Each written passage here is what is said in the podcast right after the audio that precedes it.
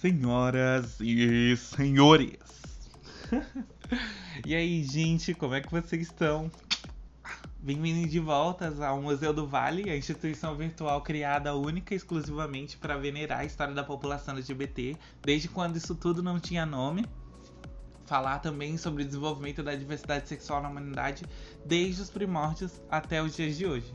O meu nome é Akla e como eu sempre digo, se você não me conhece não conhece o projeto, vai até o episódio piloto nessa plataforma aí que você está escutando e dá uma conferida na organização do nosso podcast. E para você que já está acompanhando a gente nessa linha do tempo, dos tempos antigos, chega mais que hoje nós chegamos a sim, o último episódio da primeira temporada do Museu do Vale Podcast. Ai, ai, eu tô muito feliz, na moral. Eu não imaginava assim que ia dar muito certo, né? Eu programei tudo direitinho. O EAD chegou para acabar com a produtividade delas, mas tá rolando, né? E eu espero que daqui em diante só cresça. Mas enfim, vamos dar ali na parte 2 do nosso episódio. Nesse EP, a gente vai dar continuidade ao que, ao que falamos, obviamente, no episódio anterior. E assim a gente finaliza a história da sexualidade na antiguidade humana. E só para lembrar, nós estamos em Roma, né, uma cidade que passou por reino, república e se torna império, e como característica, ela tem uma marcante expansão territorial e um politeísmo vigente, né, uma crença em vários deuses e que acaba recebendo diversas influências e se torna, de acordo com a história contada nos dias de hoje, um lugar rico, a luxúria, né? um lugar grandioso, majestoso, enfim. Uma coisa também que a gente sempre inicia o episódio dizendo é sobre as nossas bases, né? A base teórica de hoje é um trabalho do Eduardo Matos Lopes, do Departamento de História da Universidade Federal do Rio Grande do Norte, que fala sobre o comportamento em Roma ser influenciado pela religiosidade. E ele vai estar disponível no nosso repositório que eu vou falar mais no final do nosso podcast.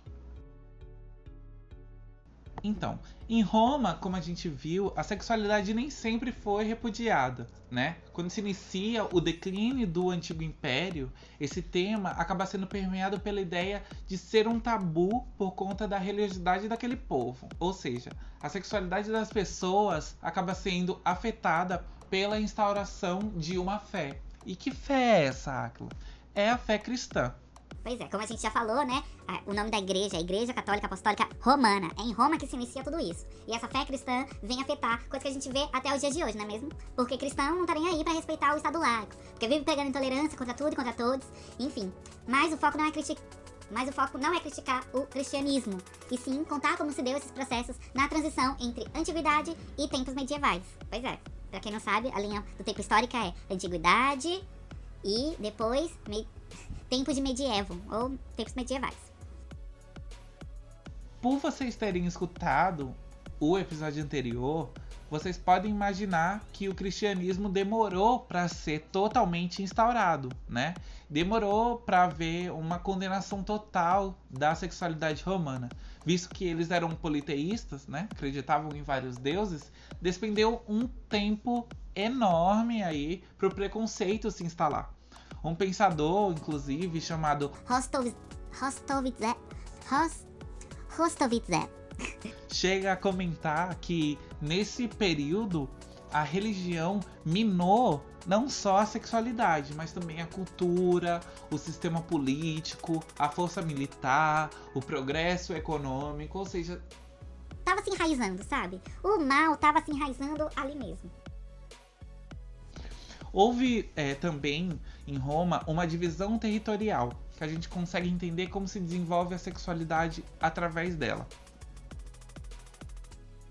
Houveram, após a queda do Império Romano, invasões de povos bárbaros, né? Os germânicos, os godos, enfim. E todos esses agiam com centralidade em zonas rurais, por eles serem contra a vida vivida de modo urbano.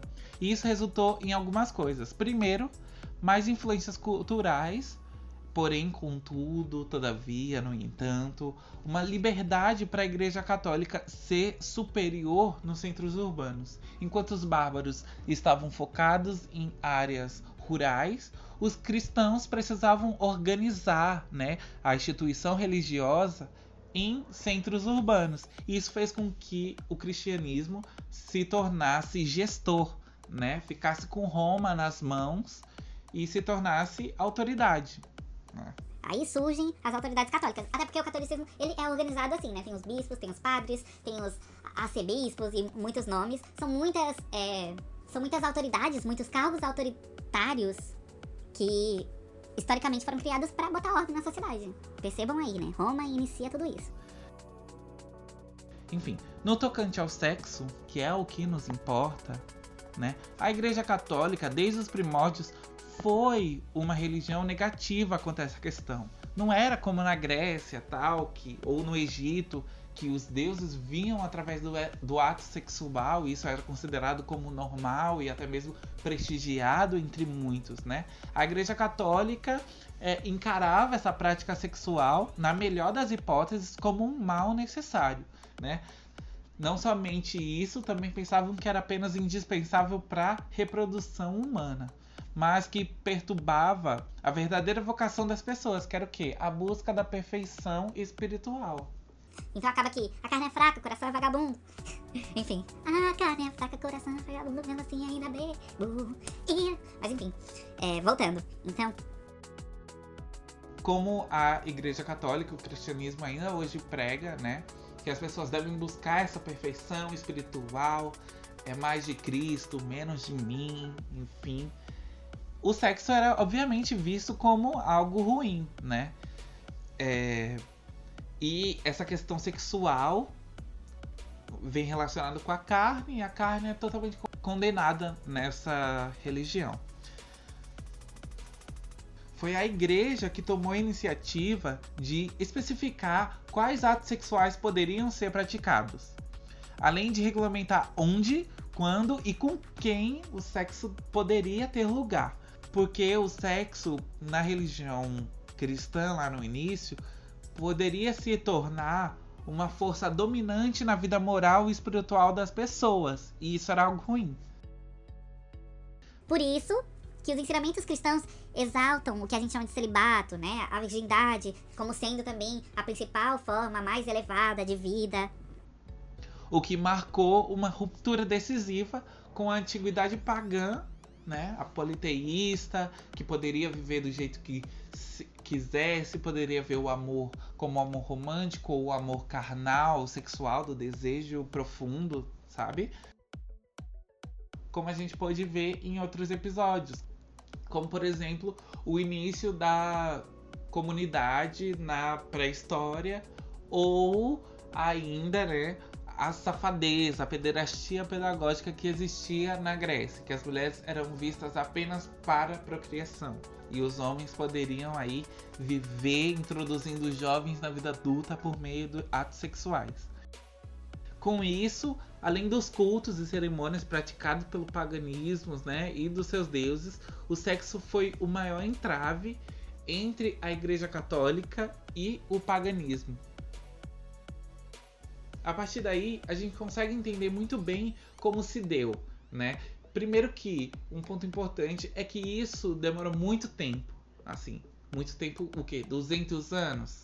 Foram mais ou menos dois séculos para que o cristianismo se enraizasse. Se eu não me engano, foi do século 3 ao século 5 que isso ocorreu. E quando foi enraizado, a gente percebe o que a gente vê hoje, sabe? Uma igreja cristã que acaba obrigando todos aqueles que estavam abaixo de sua autoridade a se subjugarem às normas, normas essas vindas por textos bíblicos, por um, por um monte de referências, né? Como aqui eu falei, as teóricas, as práticas, as culturais. E assim quebra totalmente o que a gente via na antiguidade. Então, é essa quebra que vai permitir pra gente entender o que foi antiguidade no, no que diz respeito à sexualidade humana e o que é tempos medievais partir daí, a gente começa uma outra temporada, que vai ser a próxima, não sei, deixem aberto, que a gente ainda tá estudando os planejamentos. Mas a partir daí a gente pode entender como o povo romano, né, através da sua expansão territorial, que juntou um monte de povos e assim teve uma influência muito grande de diversas culturas, permite que o cristianismo tenha espaço e assim acabe totalmente com todas as outras mitologias e desenvolva o seu autoritarismo, coloque nos outros o jugo pesado que é ser cristão, né? Hoje em dia a gente percebe muito isso, inclusive a Ana Paula Valadão é um bom exemplo de que a igreja não dá boas-vindas a quem é, a quem não é heterossexual, a quem não é, está de acordo com a heterossexualidade, a heteronormatividade, a cisnorma, enfim. É, o episódio mesmo ele não vai ser longo. Eu queria fazer ele em duas partes, né? Essa primeira parte que eu já falei e a segunda que a gente vai fazer um resumão de tudo que aconteceu para a gente lembrar o que é a antiguidade para a sexualidade humana, para a diversidade sexual.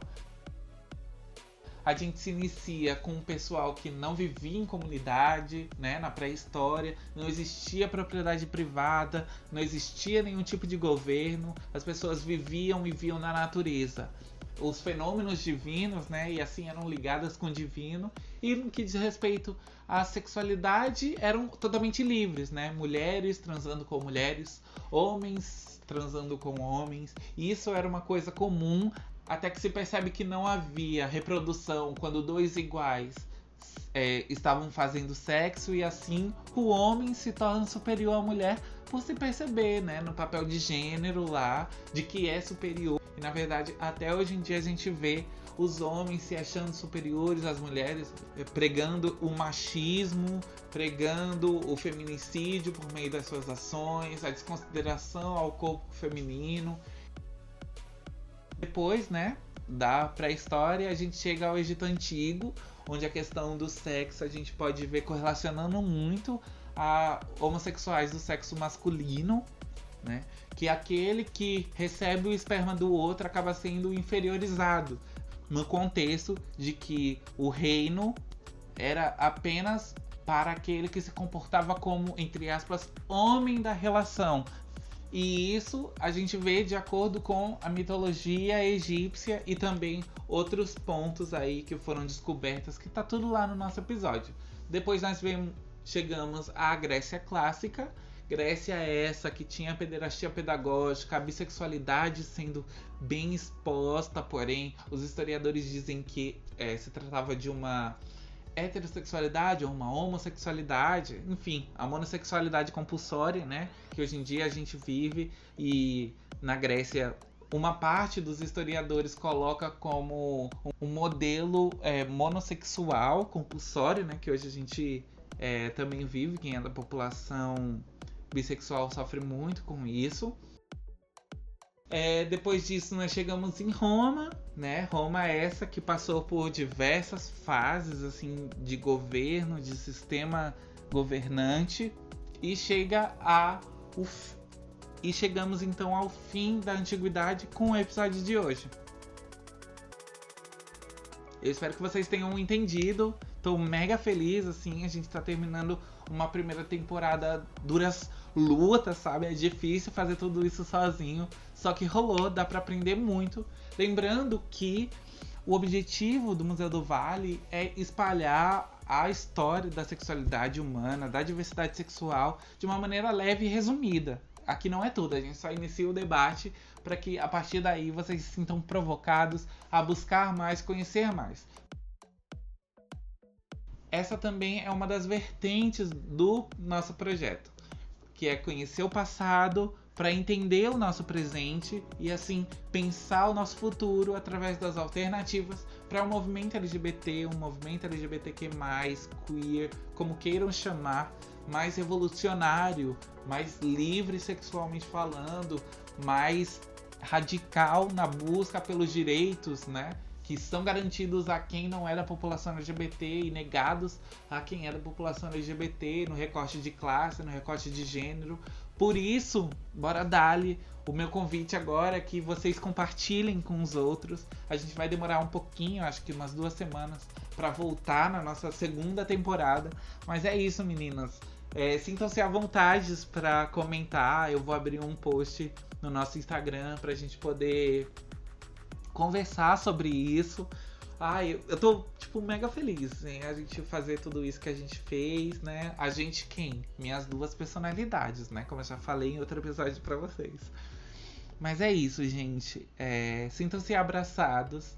A pandemia não acabou, né? E foi mesmo sendo ela que me possibilitou fazer esse projeto que eu tinha vontade, eu não sou feliz pela pandemia, sabe? Eu queria muito estar nas minhas aulas, tô com saudade das minhas meninas.